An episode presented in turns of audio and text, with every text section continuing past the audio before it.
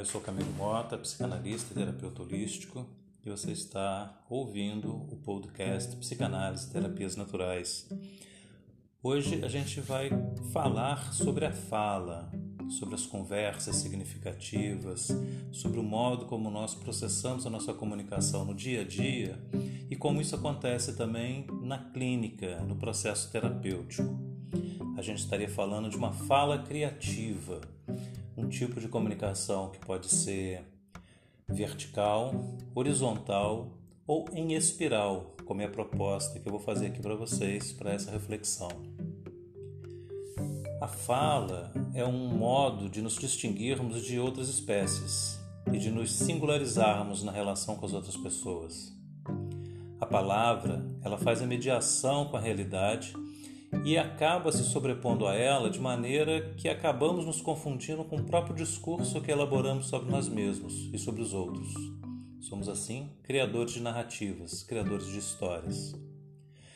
Quando vai para uma sessão de terapia pela primeira vez, o sujeito está se implicando a colocar a sua fala no fluxo do encontro com ela mesma. A palavra que é dita para o psicanalista retoma, retorna sobre o sujeito transformado ou não. E esse é um dos pontos mais interessantes de uma terapia: a possibilidade de reconhecimento, descoberta, ocultamento, revelação de tudo aquilo a que damos nomes a partir de lugares que assumimos e que nem percebemos que estamos neles. Observe uma, uma criança falando. Com quem ela está se relacionando e que palavras está usando? Que ela busca? É atendida ou afastada? Como ela reage? Chora, se afasta, sente raiva? Qual lugar ela ocupa na relação? Observe agora um casal que vive sob o mesmo teto há algum tempo. Quem fala e quem escuta? Quem cede? Quem se impõe sobre o outro? Em que momento isso acontece? Ambos se deslocam e mudam de posição? Alguém fala de cima e outro de baixo? Ambos falam do alto, tentando se sobrepor um ao outro? Gritam? Choram? Dialogam verdadeiramente? Em ambas, em ambas as situações, tanto da criança quanto do casal, a fala conduz o ritmo. Às vezes para reprimir e subjugar, noutras para reforçar processos de vitimização, mas também para estabelecer novos vínculos que venham a tornar a relação dinâmica, saudável, em movimento. Nesse ponto, poderíamos anunciar que haveria, no mínimo, duas possibilidades de relação: uma vertical e outra horizontal. Eu arriscaria ainda propor uma terceira forma, uma relação em espiral. Todas elas estruturadas numa linguagem que aqui estamos considerando como a fala, mas também não podemos deixar de lado os silêncios, o movimento dos corpos, as ações e comportamentos. Avançaremos sobre isso mais adiante. Quando na terapia o sujeito reclama do cônjuge, está falando muito mais de si mesmo do que da pessoa com quem está se relacionando. É dessa fala singular que podemos extrair os elementos que estão em jogo.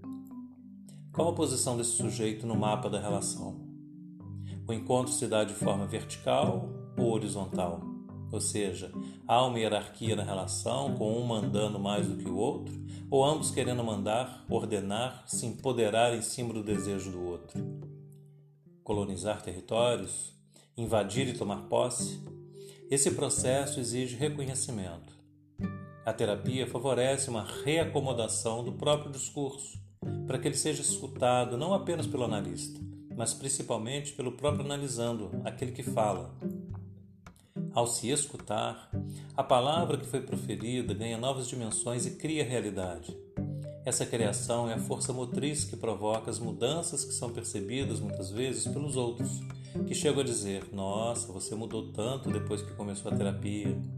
E a palavra dita ao analista é a revelação de um estado, de um modo pelo qual o sujeito está se mostrando ou se escondendo, se protegendo ou disfarçando, se deixando ser visto e ser tocado. É um grande momento e isso nem sempre é confortável. Assim como nas nossas relações interpessoais, podemos nos deslocar em eixos verticais e horizontais no processo terapêutico. O movimento é em espiral.